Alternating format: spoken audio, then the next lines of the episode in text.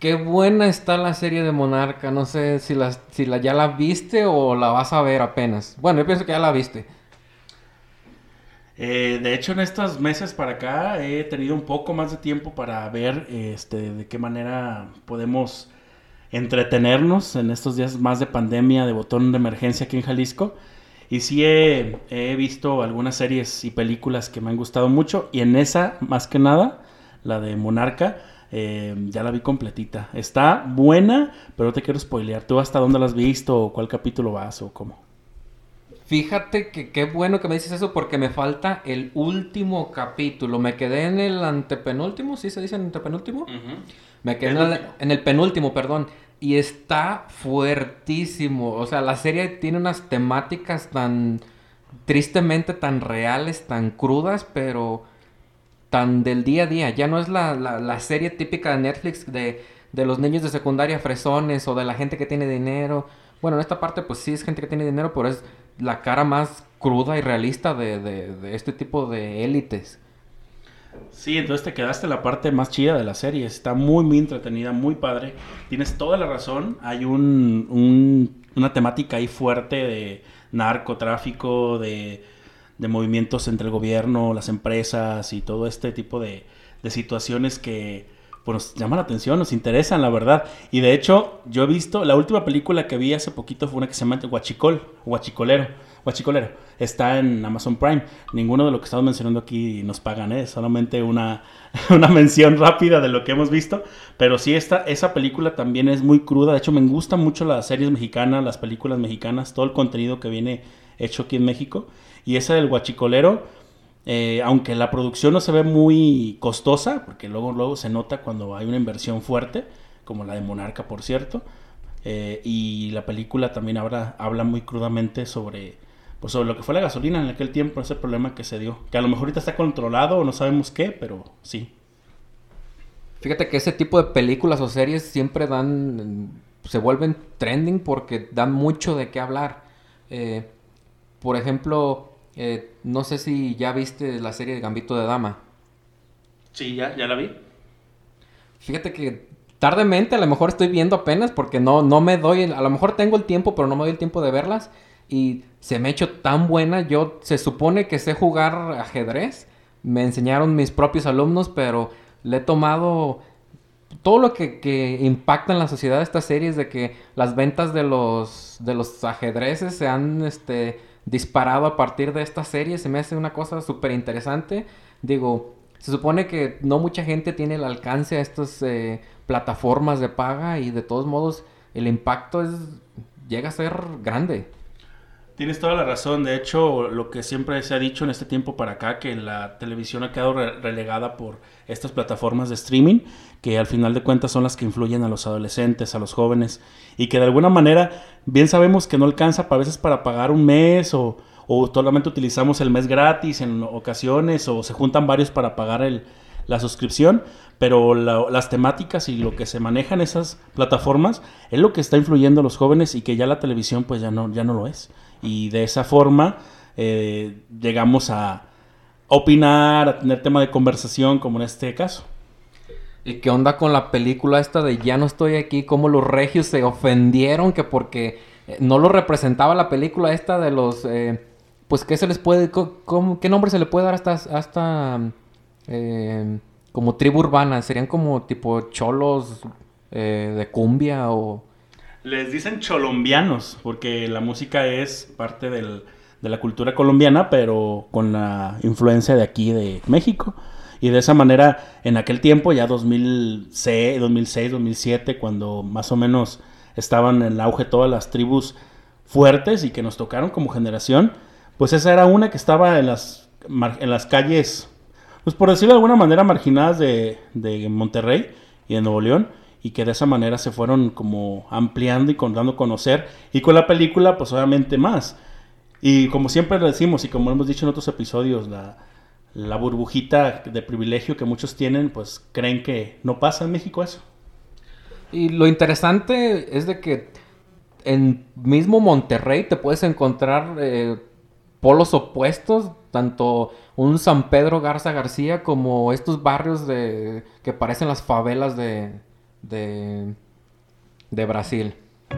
El ahorita es un, es un diminutivo de la hora, que en México pues no ahorita es- puede ser muy relativo, o sea, puede ser 10 minutos o en una hora, pero el ahorita no tiene una hora definida. Y cuando tú le complementas con el luego, luego, que también un luego pues es después, pero es luego, luego, aquí en México es ya hazlo ya. Presumir, por primera vez estamos sobrios, pero que ya había hecho por muchos años seguidos y este año que, que no salimos sí me fuese como, como extraño, ya tenía ganas de sacar mi alberquita de plástico a la azotea.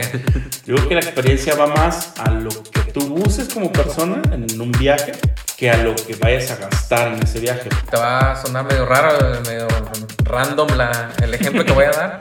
Hay una película que, que se llama Si yo tuviera 30. Que ibas a decir este, Virgen de los 40. Ah, también. Yo a tu edad Sí. eh, ya tenía este, mi casa propia, ya estaba pagando mi carro, ya me había casado, ya había tenido uno de tus hermanos, Hasta dos. este, o hasta dos, y tú ahorita estás este, en, en el sillón viendo Netflix. Que el matrimonio sea parte de tu vida, perfecto, pero que el matrimonio sea algo esencial en tu vida, yo no estoy de acuerdo. Elías, ¿pero cuándo grabamos? Ahorita. ¿Ahorita? Pero luego, luego. Entonces, Ahorita, luego, luego. con Rubén Jiménez. Y Elías Mesa.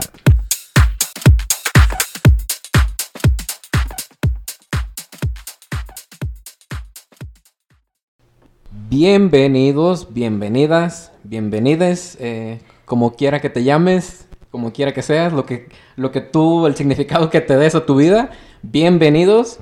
Eh, el día de hoy nos enorgullece eh, compartirles que tenemos el primer, la primera invitada de nuestro, del podcast de Ahorita, Luego, Luego. Así es, Elías. Este, bienvenidos todos otra vez. Aquí estamos su compañero y amigo Elías Mesa y Rubén Jiménez dando eh, a, a conocer este episodio número 12 de Ahorita Luego Luego. Gracias por estar aquí. Como les dijimos desde el episodio número 9, eh, queremos, eh, estamos este, tratando de, de innovar, tratando de hacer cosas nuevas. Y este primer episodio, como bien lo adelanta Elías, tenemos una invitada especial. ¿Puedes decirnos quién es, Elías? Chan, chan, chan, chan. Es una persona a la que tenemos mucho aprecio porque nos tocó trabajar juntos, nos tocó, eh, tenemos lazos este, de amistad, familiares, este, de todo el tipo de lazos que ustedes se puedan imaginar. Eh, bienvenida Fátima Mesa. Oli, hola, buenas tardes, tengan todos. Es un honor que me hayan invitado a ser la primera invitada. Muchas gracias, amigos. Qué bueno, gracias Fátima por aceptar la invitación y unirte a nuestras locuras. Gracias, gracias. Y, y vamos a hablar hoy de un tema que creo que eres parte o fuiste parte muy esencial y que nos puedes dar un panorama muy amplio de todo esto que queremos hablar. Y es sobre los jefes que hemos tenido como chavorrucos y, y nuestra vida laboral y también cómo puedes tú hacer y generar trabajo de freelance. Eso es lo que queremos tratar contigo, Fátima. ¿Qué te parece el tema? Pues muy bien, creo que sí puedo aportar algo a, a lo que mencionas, Rubén, y pues, pues sí, creo que una parte por la que nos conocimos y estamos aquí es por porque coincidimos trabajando juntos, entonces creo que es un, un buen comienzo, la verdad. Perfecto, Fátima. Pues yo creo que la primera pregunta que te queremos hacer, y gracias por esa invitación, como te lo decimos, eh, pues preguntarte en qué has trabajado, quién eres, de dónde vienes, qué estudiaste, háblanos de ti un poquito y hasta dónde estamos ahorita contigo. Bueno, pues, ¿qué estudié primero? Soy ingeniera en sistemas, estudié aquí en Cuballes, eh, pero bueno, el- el- Explícanos dónde es Cuballes, para la gente que no conoce. para la gente que no conoce Cuballes es eh, UDG, pero es cerca de Ameca. Y bueno, o sea, es para eh, ir y venir de aparte de aquí del pueblo de, de Tepehuaje, eh, que es de donde soy yo. Está como a 30, 35, 40 minutos de distancia en camión. Entonces es, no es como ser foráneo, pues es vas y vienes a tu casa. Entonces es una escuela relativamente cerca para ser UDG. Entonces, bueno, soy ingeniera en sistemas Y bueno, la vida me ha llevado a aprender varias cosas, no nada más sistemas como tal. Eh, eh, mi fuerte básicamente es de desarrollo web, diseño web y de ahí pues brinqué a la parte de diseño porque me lo demandaba mi carrera y eh, diseño web, diseño gráfico también me he metido, diseño logos, diseño contenidos gráficos y más que nada para redes sociales. Me metí mucho al lado de marketing porque yo he trabajado con equipos de marketing y creo que desde que empecé a trabajar mm, he trabajado en esa área, curiosamente, toda la vida me ha llevado curiosamente a trabajar con, con, contenido así fotográfico, de diseño y de comunicación, que es de donde nos conocimos precisamente, en comunicación. Sí, fue súper interesante y súper... Eh, ahorita recordamos y decíamos cómo éramos felices en ese tiempo y no, lo, no, no nos dábamos cuenta de, de, lo fácil que era nuestra vida en ese momento o de los problemas que, que ahorita nos reímos de ellos, pero nos tocó compartir muchas experiencias muy eh, enriquecedoras. ¿Y actualmente dónde trabajas? Mira, actualmente estoy yo viviendo en Guadalajara. Mm, el negocio, el giro en el que estoy trabajando eh, de planta es de automotriz, es de reprogramación de vehículos. Yo me encargo de la reprogramación, bien sea más potencia o limitar los vehículos. Pero siempre he tenido eh, mis freelanceos, que es trabajar por independiente, este, que es lo de web, que es lo que pues es lo mío, es lo que me llama realmente y y pues lo de marketing. Me considero una persona un, eh, como, ¿cómo se podría decir? Así como uniforme. ajá, con muchas formas de, trabajar. Como, muy completa. muy completa porque trabajo desde lo web hasta pasando por marketing y publicidad. Entonces, digamos que yo podría asesorarte desde el logo, desde tu marca, desde la, red social, eh, pasando por tu página web, lo que necesites, informativo, una tienda en línea entonces no soy la experta, pero pues tengo eh, conocimiento de todas las ramas, al menos esas que les menciono, y pues me da como de ahí partir, ¿no? O sea, ya ponerme a investigar si se requiere más, o sea, si tú necesitas más de algo, no sé, venta en línea, Mercado Libre, por ejemplo, tengo las bases y ya de ahí partir para pues sacar pues el... La papa. Sí. Muy bien, no, sí, de hecho te iba a preguntar sobre eso, sobre el freelance. Eh, ¿Cómo llegas a, hacerlo? ¿Cómo tú dices, ah, aquí ya soy un freelance, aquí ya estoy haciendo freelance? Para que las personas que a lo mejor están haciendo algo parecido dicen, ah, pues tengo un término que me, que me llena y que de alguna manera tiene como referencia para nosotros. Digo, porque aquí al menos en, las, en la región no es muy común que alguien eh, llegue a trabajar de esta modalidad, porque eh, aquí en los pueblos chicos los trabajos son todavía como eh, de la manera tradicional. Igual quiero que nos platiques un poquito de eso. Sí, pues mira, es curioso porque la misma vida te va llevando a ese camino. Yo realmente no me dedicaba al freelanceo, tenía mi trabajo estable, pero eh, de recién que tú te mudas a la ciudad, pues eh, el ingreso es poco, vas conociendo otro lugar, tienes muchos gastos, por ejemplo, tienes que comprar un colchón, por ejemplo, cosas básicas para vivir, que pues son gastos. Entonces, eh, los sueldos son bajos cuando tú comienzas, porque así es en todos lados, pero, o sea, te están enseñando básicamente, entonces no puedes esperar mucho ingreso y tienes muchos gastos de entrada. Entonces, pues la vida me fue llevando sola. Realmente... Mm, mi hermano fue el primero el que me inició en esto porque me dijo, oye, tengo una compañera que necesita unas invitaciones de su boda le dije que tú diseñabas y todo el show, te las avientas y yo, pues la verdad no me dedico a eso, pero vamos dándole. Entonces, pues me sentí capaz, la verdad, de, realizar ese trabajo y subir a las redes sociales el contenido y eso me ha dado publicidad porque realmente yo nunca me he anunciado en las redes como de freelance y sin embargo la gente me busca. Ah, ok, ok, sí. Entonces llega el punto de que nosotros eh, tenemos que buscarle, bueno, te va dando la vida a lo mejor oportunidades, pero tú buscas de lo que tú haces o lo que tú sabes mm, algo extra, ¿no? Eso es más o menos lo que nos quieres dar a entender, que es como lo que tú puedes llegar a ser ese término, llegar a ser, hacer eso, pues ser un, tu, propio, tu propio jefe, ¿sí? Sí, exacto. El freelanceo aquí es más que nada eso. El que tú decides, eh, o sea, eh, el freelanceo es tú buscar tus propios clientes y pues tú determinas en negociación cuánto cobras, eh, el tiempo que le vas a invertir, la comunicación con el cliente. es más que nada, como dicen ustedes, ser su propio jefe, es eso, y tú negocias tus, tus, tus costos, básicamente. Hablando de jefes, Fátima, ¿cómo te ha ido con los jefes? ¿Cómo fue tu primer jefe? Este, ¿Cuál ha sido tu acercamiento? Porque eh, tengo en común contigo de que hemos trabajado en... Yo soy maestro actualmente, como ya saben, pero antes de, de serlo tuve varios trabajos en los que tuve varios eh, jefes y tiene mucho que ver el, el líder, la- el desempeño que tiene tu líder o tu jefe para ver el- el- los resultados o el desempeño que va, a ter- que va a tener su equipo de trabajo. ¿A ti cómo te ha ido? Ay, Elías, tocas fibra sensible. Yo fui tu jefe, recuérdalo, Fátima. Por eso. no quiero quemar. no, no, bueno, parte de que estemos aquí reunidos los tres es porque trabajamos juntos y, y que fue una forma interesante realmente de conocernos. La verdad, Rubén, yo siendo sincera, porque tenemos la confianza y la amistad, yo te puedo decir que has sido un buen líder, porque eras relativamente joven. Gracias, Y nos gracias. guiabas bien, de verdad. O sea, yo, yo puedo comparar con mis jefes actuales y digo, la verdad está interesante y es muy bueno y divertido que tu jefe sea alguien joven porque compartes.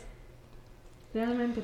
Pues también me tocó a mí estar a cargo de, mi amigo Rubén Jiménez y la verdad, eh, no es por nada, no quiero echar de cabeza a los demás jefes de área, pero eh, dentro del área de comunicación social donde estábamos, se hacían grandes cosas, teníamos, eh, tenía él como cabeza proyectos muy interesantes, propuestas muy buenas que muchas veces la gente que trabaja en oficinas o la gente que trabaja para gobierno hace nada más lo que le toca hasta donde le toca y pues no era tu caso, no era nuestro caso.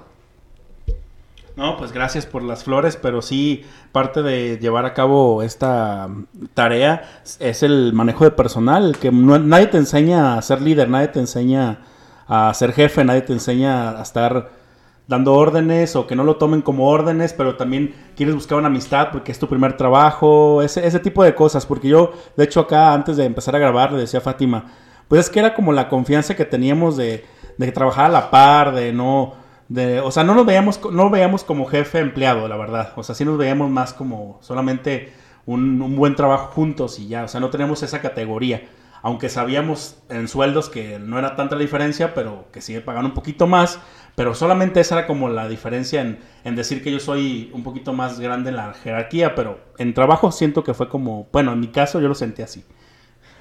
Pues no creas, Rubén. O sea, en el trabajo en equipo, sí, se notaba la, la unidad en el equipo. Nadie se sentía más que nadie, ni nadie mandaba más que nadie, la verdad.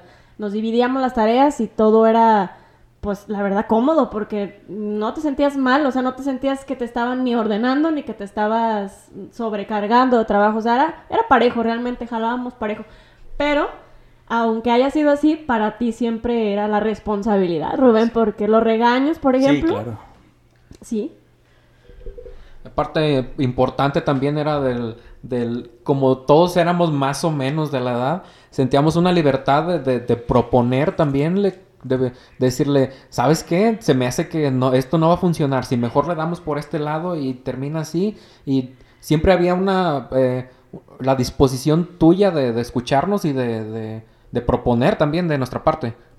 Pero no siempre ha sido así, Fátima, ¿verdad? Has tenido algunos otros trabajos que ha sido más feo el trato, no sé cómo se le pueda llamar, porque yo muy pocas veces he tenido jefes directos. Sí, he tenido jefes en los de trabajo también lo tengo, pero siento que en tu caso sí tienes como esa relación más directa de que sí puede llegar a ser más o un poquito más ofensivo al momento de darte las, la- las indicaciones. No sé, platícanos.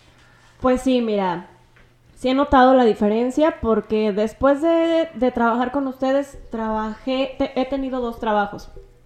Eh, uno fue mi primer trabajo en el que ya me desempeñé más de mi carrera, desarrollo web, y ahí pues éramos puros chavos. Realmente eh, todos estábamos al mismo nivel, entramos igual todos a aprender, a ganar poco, y, pues a eso se dedican. Son empresas que reclutan mano de obra barata pero te enseñan, o sea, es unas por otras, pues. Y el ambiente era muy bueno también. Cuando son puros jóvenes y convives en un equipo de trabajo de jóvenes que están, pues, en, la misma, en el mismo rango que tú, está padre, está muy divertido y te apoyas. O sea, cuando hay algún problema, cuando hay algo que uno no puede resolver, siempre están ahí apoyándote porque pues, es la unidad que hay, pues estás al mismo nivel que todos.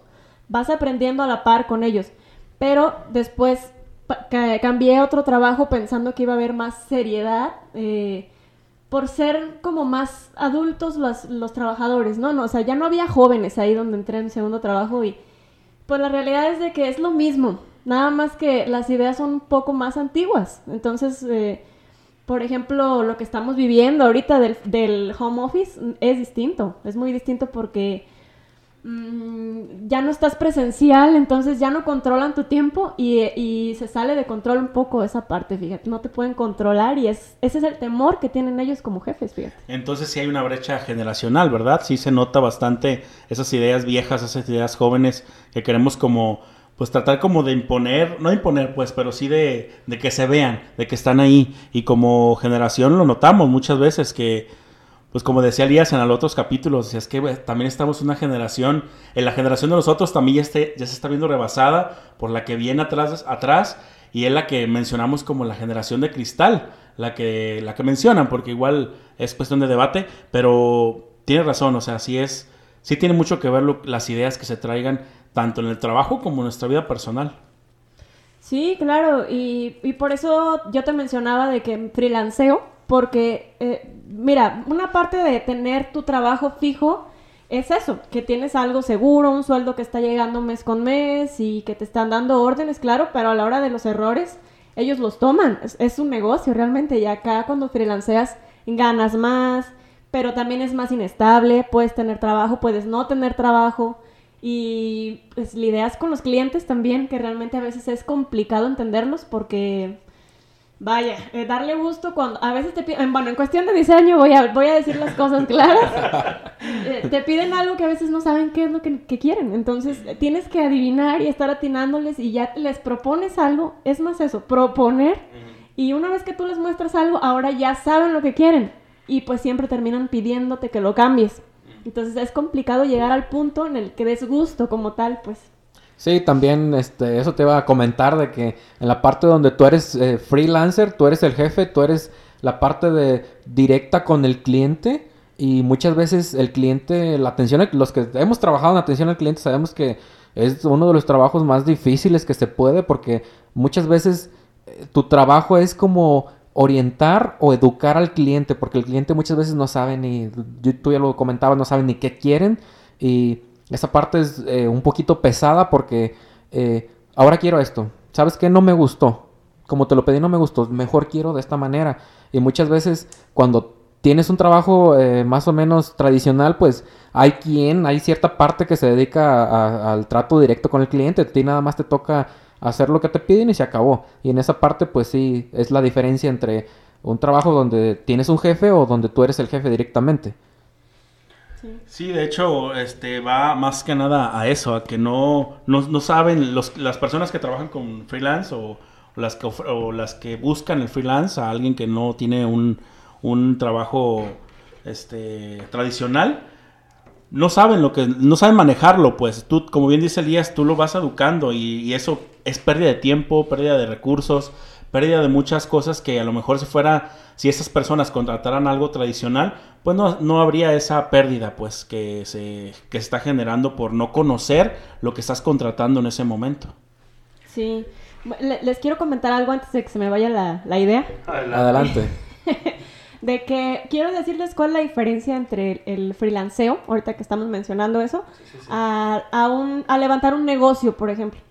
Que el freelanceo es autoempleo, o sea, realmente no, puede ser que levantes un negocio tal vez a futuro de, de ser freelance, que por ejemplo yo, que freelanceo de, de web y de marketing, que abra una agencia, ¿no? De publicidad eh, que sea, que ofrezca todos los servicios para tu empresa. Pero si no lo crezco a esa magnitud, si siempre estoy solamente autoempleándome, pues es eso solamente. O sea, cuando tú no estés, nadie más va a hacer las cosas. Depende de ti el autoempleo y es la diferencia de un negocio. Un negocio tiene que llegar al punto en que se maneje sin ti.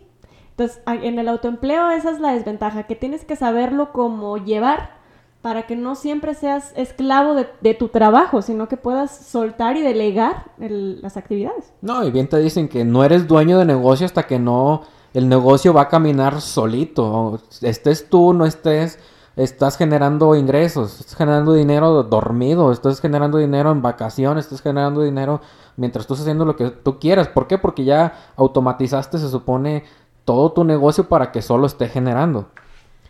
Y de hecho, eh, de hecho te iba a comentar que las, las cuestiones así como ese tipo de, separar una cosa con la otra, tienes toda la razón, porque al final no, mm, no vas a hacer tú eh, ese negocio, no, ese, ese freelanceo no lo vas a convertir en negocio hasta que tú dejes tu trabajo que ya tienes como fijo, ¿no? Porque igual eres desempleado, te autoempleas, pero al final de cuentas no va a ser algo que te va a generar ingresos siempre. Solamente va a ser por cierto tiempo, cierta cantidad de, de días o de meses, no sé, el contrato o la forma que se maneje. Y ya, y esa, esa, esa forma, ¿crees tú que sea la indicada para alguien que no, que no tenga, que va a empezar, por ejemplo, o que ya empezó pero quiere buscarle por ese lado? Porque te lo pregunto porque yo conozco o he escuchado que hay quien sí renuncia a su trabajo para dedicarse 100% al freelance. Pues sí, es que, eh, mira, eh, hay varios temas aquí porque mm, yo no recomiendo como tal el freelance y vaya que yo me dedico a eso porque realmente es, es muy pesado. O sea, si tú tienes un trabajo fijo y, te- y estás freelanceando, te estás matando mucho y a veces hay que valorar esa parte porque a veces no es tanto el ingreso. No vale la pena el perder tiempo, calidad de vida, de descanso, de que ya te terminaste tus ocho horas de trabajo y sigues trabajando. ¿En qué momento vives, no? Y por unos pesos más a veces no lo valen. Entonces hay que, hay que replantearse eso, hay que evaluar eso antes de, de meterse realmente a la freelanceada teniendo un trabajo fijo. Eso de, de- puede ser eh, en primera instancia para poder dejar un trabajo fijo, eso sí, eso sí está padre.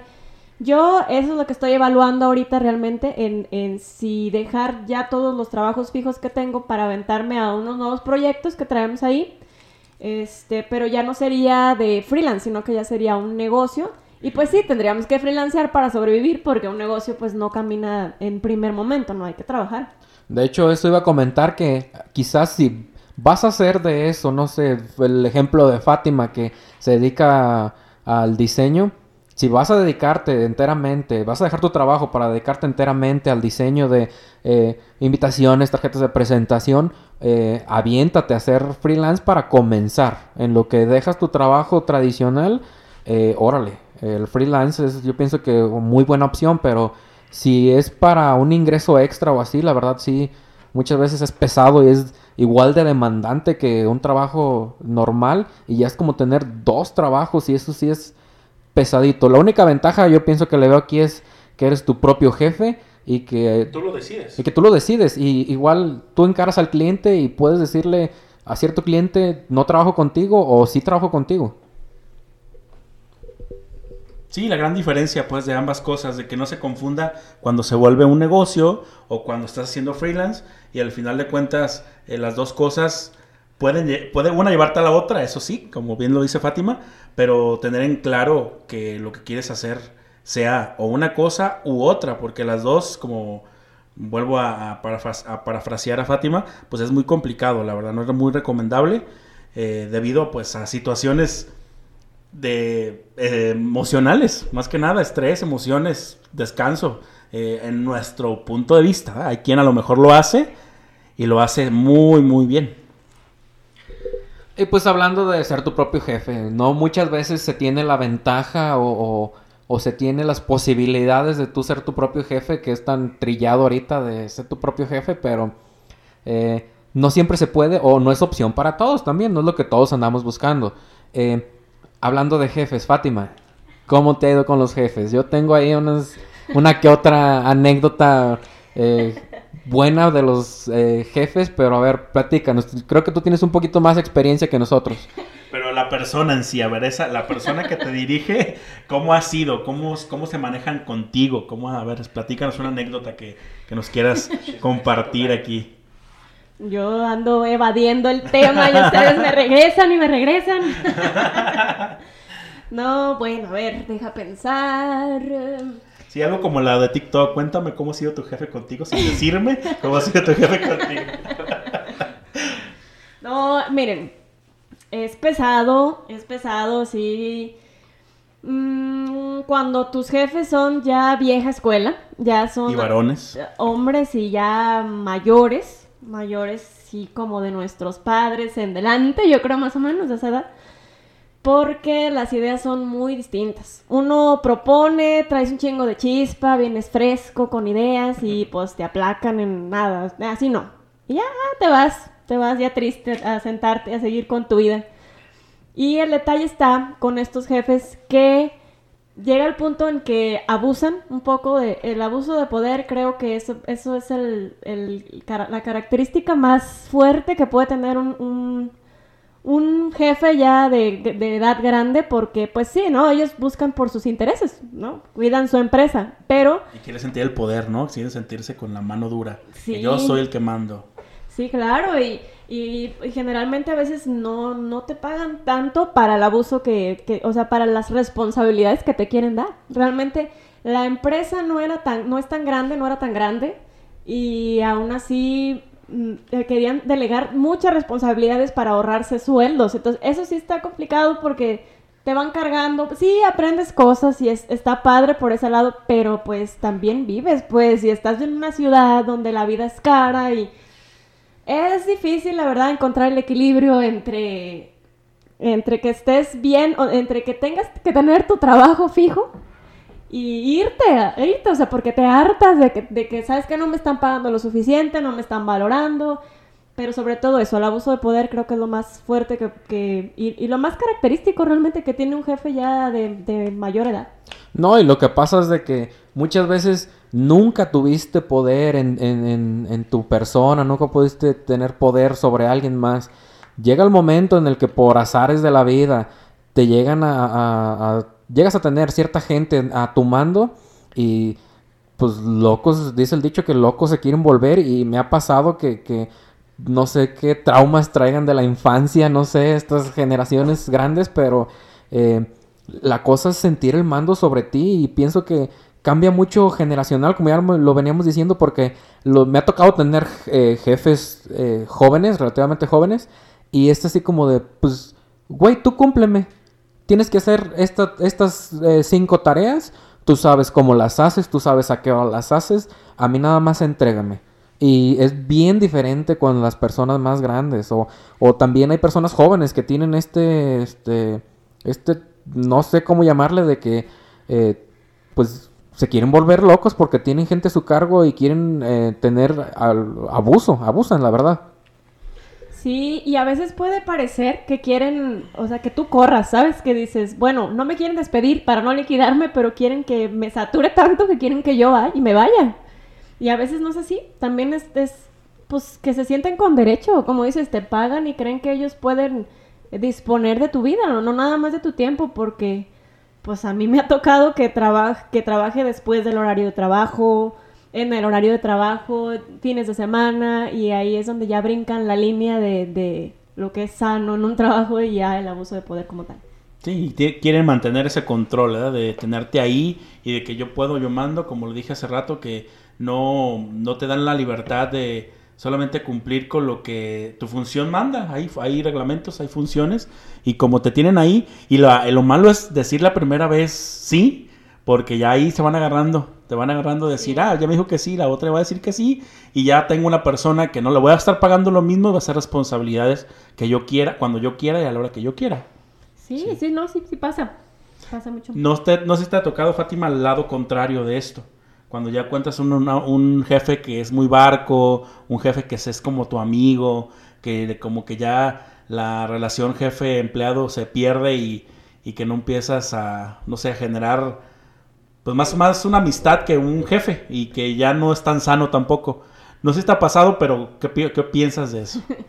Pues mira, Rubén, voy a dejar de lado la, la convivencia que tuvimos nosotros como de primer, porque fue mi primer empleo ahí Sí, contigo. sí, sí.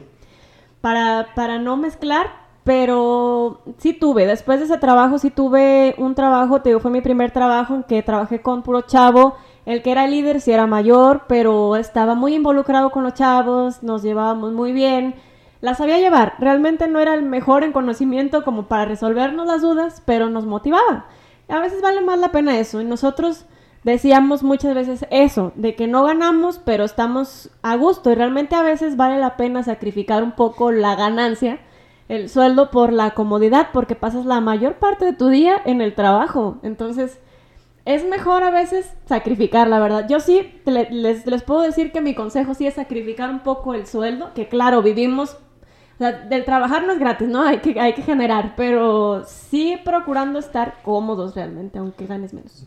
Sí, pues como ya lo decías, el trabajo se convierte en nuestra segunda casa y hay trabajos eh, muy demandantes que la verdad sí, literalmente pasas hasta más tiempo en el trabajo que en tu propia casa. Y es bien importante que tanto tu jefe como tu equipo de trabajo eh, te sientas eh, cómodo, te sientas a gusto, porque de esto depende mucho los resultados que se vayan a tener. Eh, voy a ir directo al grano. A ver, ¿qué es lo más chis vueltas, no esas No, vueltas. Chismecito time. A ver, ¿qué es lo más tóxico que te ha tocado vivir con un jefe, patrón, como tú le quieras llamar? Ya, situación, situación ya clara, directa. Chale, sí, sí, las- sí les, les voy a contar una fuerte. Porque yo tengo unas, ¿eh? No voy a compartir el audio en redes sociales por si lo llegan a oír. Nada, no se crean, no se crean. No voy a quemar a nadie, pero chismes, fíjense. A lo que iba yo con mi primer trabajo de, que eran puros jóvenes, estaba muy interesante porque a pesar de ser jóvenes nos comportábamos como gente decente, nunca... Nunca hubo chismes, nunca tuvimos problemas porque este, llegábamos a quedarnos hasta tarde resolviendo problemas. Una vez se quemó un servidor, nos quedamos hasta tarde. Comimos pizza, la, la- la hicimos muy bien, la verdad. Ahí es donde el equipo se ve cuando tienes unión y todo. Y eso yo tengo que reconocerle al equipo. Después de eso yo me, por- me fui por, por la falta de paga y por crecimiento. Yo no estaba teniendo el crecimiento como tal. Entonces, el trabajo que encontré después, eh, dije, bueno, es un trabajo serio, de gente grande, ah, la, la. Creí que, que la forma de manejar las cosas iba a ser distinta, ¿no? Que iba a haber más seriedad y tómala. Llegué y hay más chismes con gente grande que con la chaviza, chavos. Neta, está feo porque ya se da uno cuenta de, de, de, pues, de chismes fuertes, pues ya involucrando cosas personales entre los empleados. Entonces sí está Es que es como muy complicado separar, ¿no? Lo, lo personal con lo laboral muchas veces.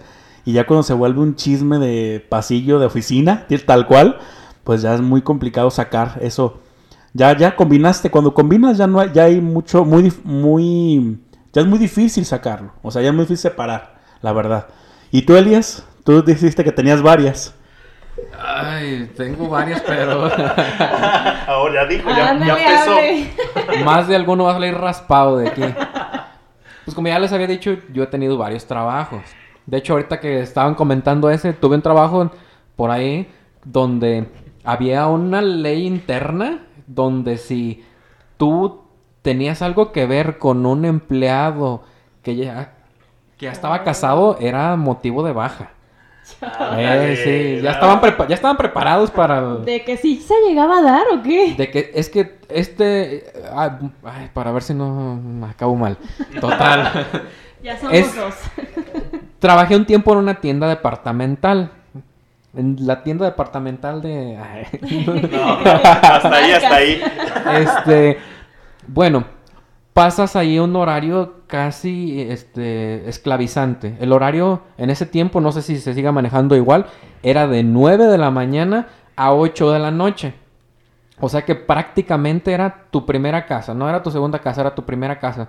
Y pasaban muchas cosas. Yo la verdad, eh, los detalles que tuve ahí fueron que eh, mis jefes directos eran empleados eh, de reciente ingreso a la empresa y no siempre sabían los procesos. Y muchas veces llegaban recién contratados sintiéndose, ya lo decíamos, el que no tiene poder y le dan el poder, Sí, entiendo ese Slim. Loco se, loco se quiere volver, sí. Y eran de, eh, pues, ¿me ayudas a limpiar los espejos y me ayudas a...? Y a ver, eh, era así como de, a ver, espérate. Yo tengo año y medio, ya voy para dos años trabajando y tú apenas entraste ayer, apenas ayer te contrataron. Espérate, aparte de que cualquier duda que tengas, yo te la voy a, re- a resolver porque no sabes de procesos. Y me tocó unas cosas tan... Ay, ¿cómo decirlo? Bueno, pues para, para empezar, los, em- los empleados de... A mí me tocaba estar en mostrador y hasta a mí me tocaba limpiar los baños. Y en, en ese tipo de detalles eran tan despectivos y tan... eh, ¿Cómo decirlo? Abuso de poder. Sí, abuso de poder y de hecho lo hacían de una manera tan burlona y era así como de, este, era un, fue un trabajo de paso para mí porque pues yo tengo una licenciatura, este, como mínimo en ese momento y pues sí, era así como de, a ver, somos iguales o hasta sé más cosas que tú, relájate. Y me tocó ver hasta malos procesos que hacían dentro de la tienda departamental, eh, robos para hacer más claro. Y este, y que me tocaba este, callar. Y es parte de los trabajos o de los jefes tóxicos. ¿Tú qué nos platicas sobre eso? Rubén, ¿tienes anécdota? No, bueno, antes, antes de que se me vaya. Elías, me pedías un chisme fuerte, hacia algo, in- algo fuerte que yo haya vivido, ¿no? Claro. Pues mira, eh, como te dije, yo ese trabajo era de gente seria, por adulta, creí yo, ilusamente.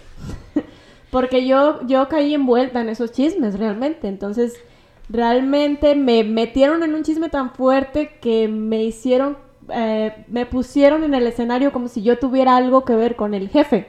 Y el jefe, pues, casado. Dale. O sea, y sí, pues ya de familia el señor y pues o sea, tenía buen contacto conmigo, nos llevamos bien, es buena la el roce. No te puedo decir amistad, no hay amistad, no tenemos nada que ver, no tenemos nada en común. El roce era bueno y como que había otra persona interesada, pues el celo fue la que la comió y me metió en ese chisme. Entonces, está cabrón, ay, perdón por la palabra, Adelante. pero eh, ya hasta, hasta llegó a oídas del jefe, pues entonces el jefe ya creía que tenía oportunidad conmigo y, y ahí se volvió, ahí se volvió o sea, que cabrón. el chisme se podía volver realidad por eso que te estaba diciendo repetidamente. Sí, o que se quisieran propasar realmente conmigo porque ya era algo que se oía, entonces ha de ver, o sea, decían, yo, yo creí pues que a lo mejor el jefe iba a decir, pues tengo oportunidad, si ya se dice mucho es porque realmente a lo mejor puedo tener algo, y porque se oía mucho, pues realmente no, no tuve yo ningún problema de eso, pero cuando escuché el chisme, porque llegó hasta mis oídos, dije, no, pues no está, está mal, pues está cabrón eso porque sí te meten en un problema porque también uno tiene pareja y porque no se vale, pues uno no hace esas cosas.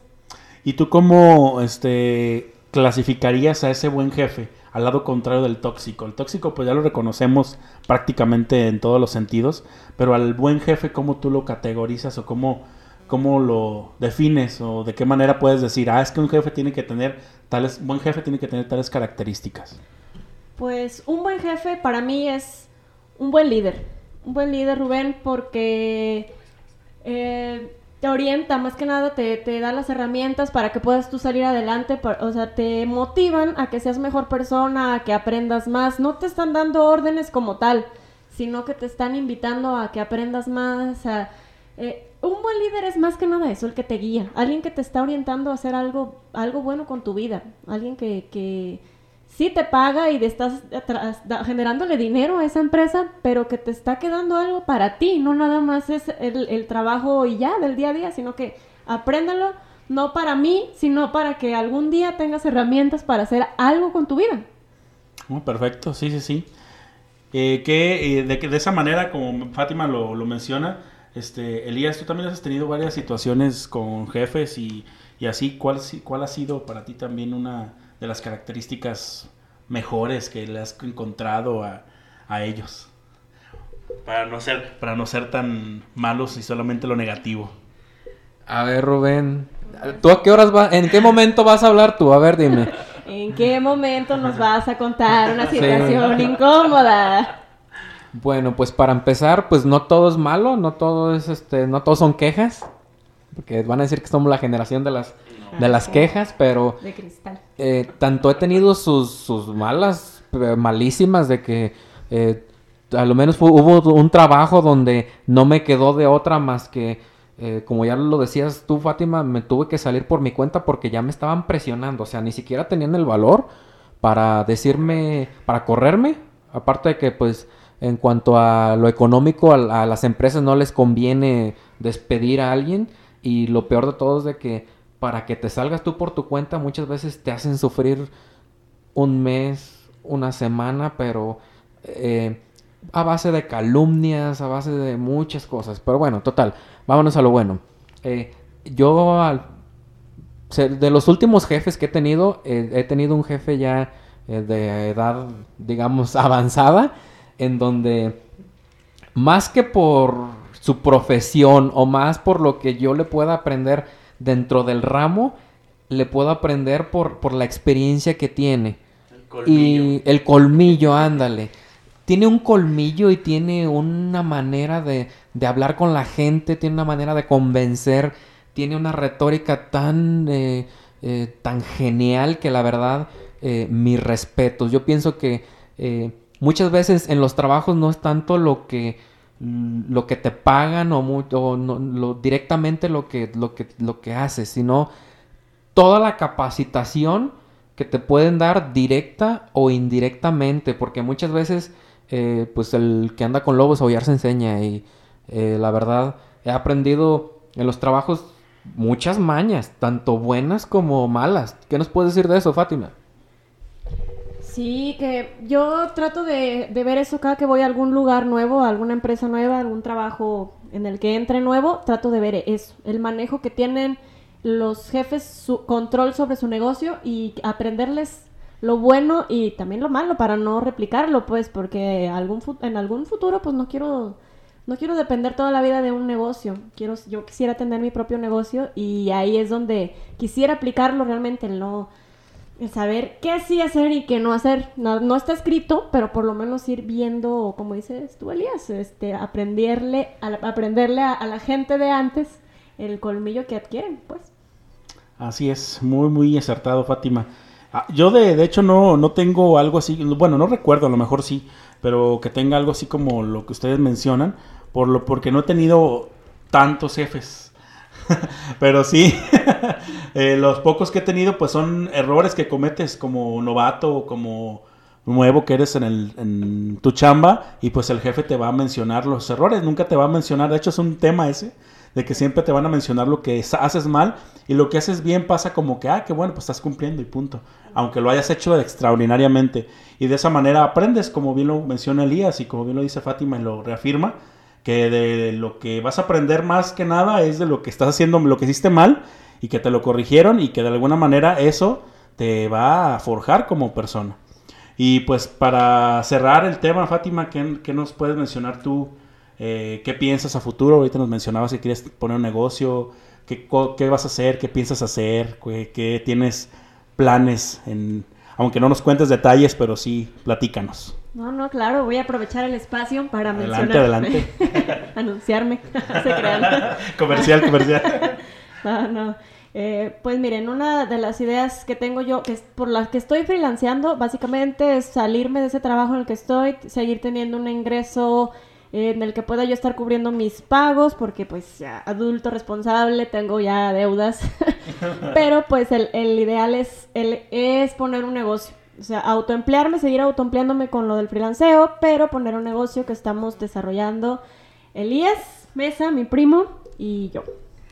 Eh, es un proyecto muy especial porque ya teníamos tiempo eh, que se está cocinando y curiosamente ya lo hemos platicado varias veces en este podcast de que la pandemia vino a traer como cosas malas, como cosas buenas. Y parte de lo poco bueno que nos ha traído, la verdad, que me ha traído a mí como eh, persona, esta pandemia es el proyecto que tengo con Fátima.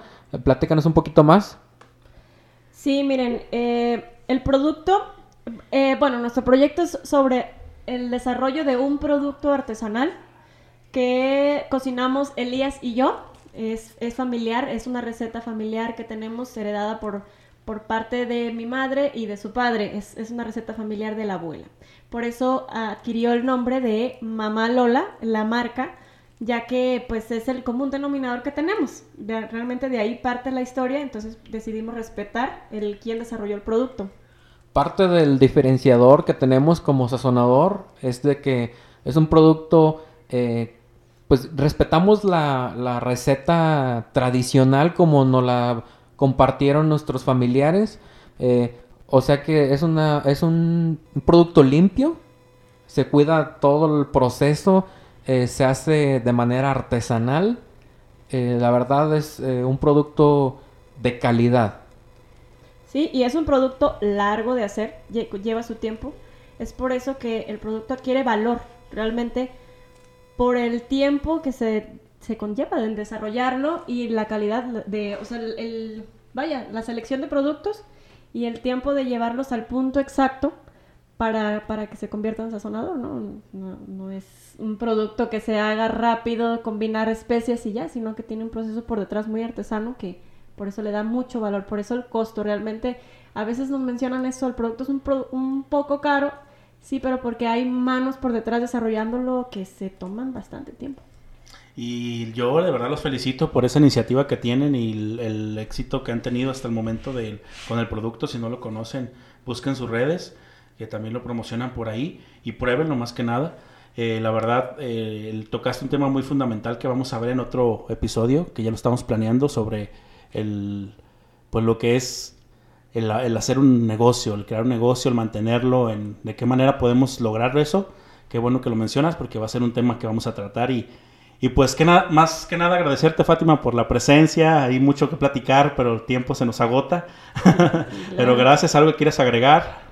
Eh, pues nada, nada más eh, ya cerrando con lo del sazonador, sí, este, invitarlos a que lo prueben, eh, lo pueden degustar en cualquier platillo que, que se lo agreguen, es apto, eh, se los recomendamos en carnes, en verduras, sobre todo en verduras le, da un toque muy rico por el ajo que le, potencia más el sabor.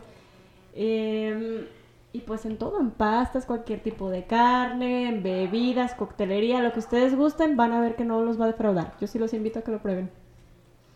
Pues muchas gracias, Fátima.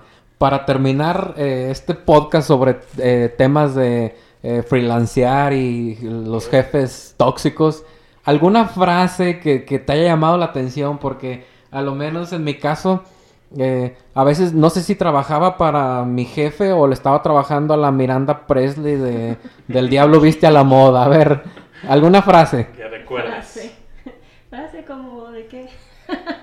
Ahí va mi frase de que me dijo eh, un jefe en un momento. Nada más te andas paseando. Mientras que yo estaba súper estresadísimo. Me había pedido como cinco cosas. Haz de cuenta eh, la película esta. Me había pedido cinco cosas a la vez. Yo tenía como dos meses trabajando. Me estaban hablando en otro idioma to- to- totalmente. Este, con cinco actividades al mismo tiempo. Eh, yo estaba hecho bolas, estaba corriendo de un lado a otro y fue la, la queja que dio fue, nada más te andas paseando. Yo tengo otra. El lo quiero para ayer. Ay, cómo me castra esa frase. O sea, es como que para ayer ya. O sea, lo quiero para ahorita o para mañana. Pero esa frase me la decían bastante cuando los primer trabajo que teníamos. Pidan las cosas con tiempo, les decíamos. Sí, que para ayer. No, pues yo, este... Ay, no, es que no tengo frase como tal, pero sí era el, el que ves que sí puedes hacer las cosas como para cargarte más de trabajo, o sea, como justificar que sí puedes, pero ya estás saturadísimo. Ah, sí, pero bueno, pues con este tema terminamos y nos despedimos de todos ustedes. Gracias por escucharnos. Busquen nuestras redes sociales. eh, ahorita, luego, luego. Eh, ¿Cuál es tu red social, Fátima? Es Fátima Zárate en cualquier red social. Rubén Jiménez Ruiz en cualquier red social. Elías Mesa en Facebook, Elías1091 en Instagram. Y muchas gracias a todos. Gracias por escucharnos. Nos vemos la próxima. Gracias. Hasta luego.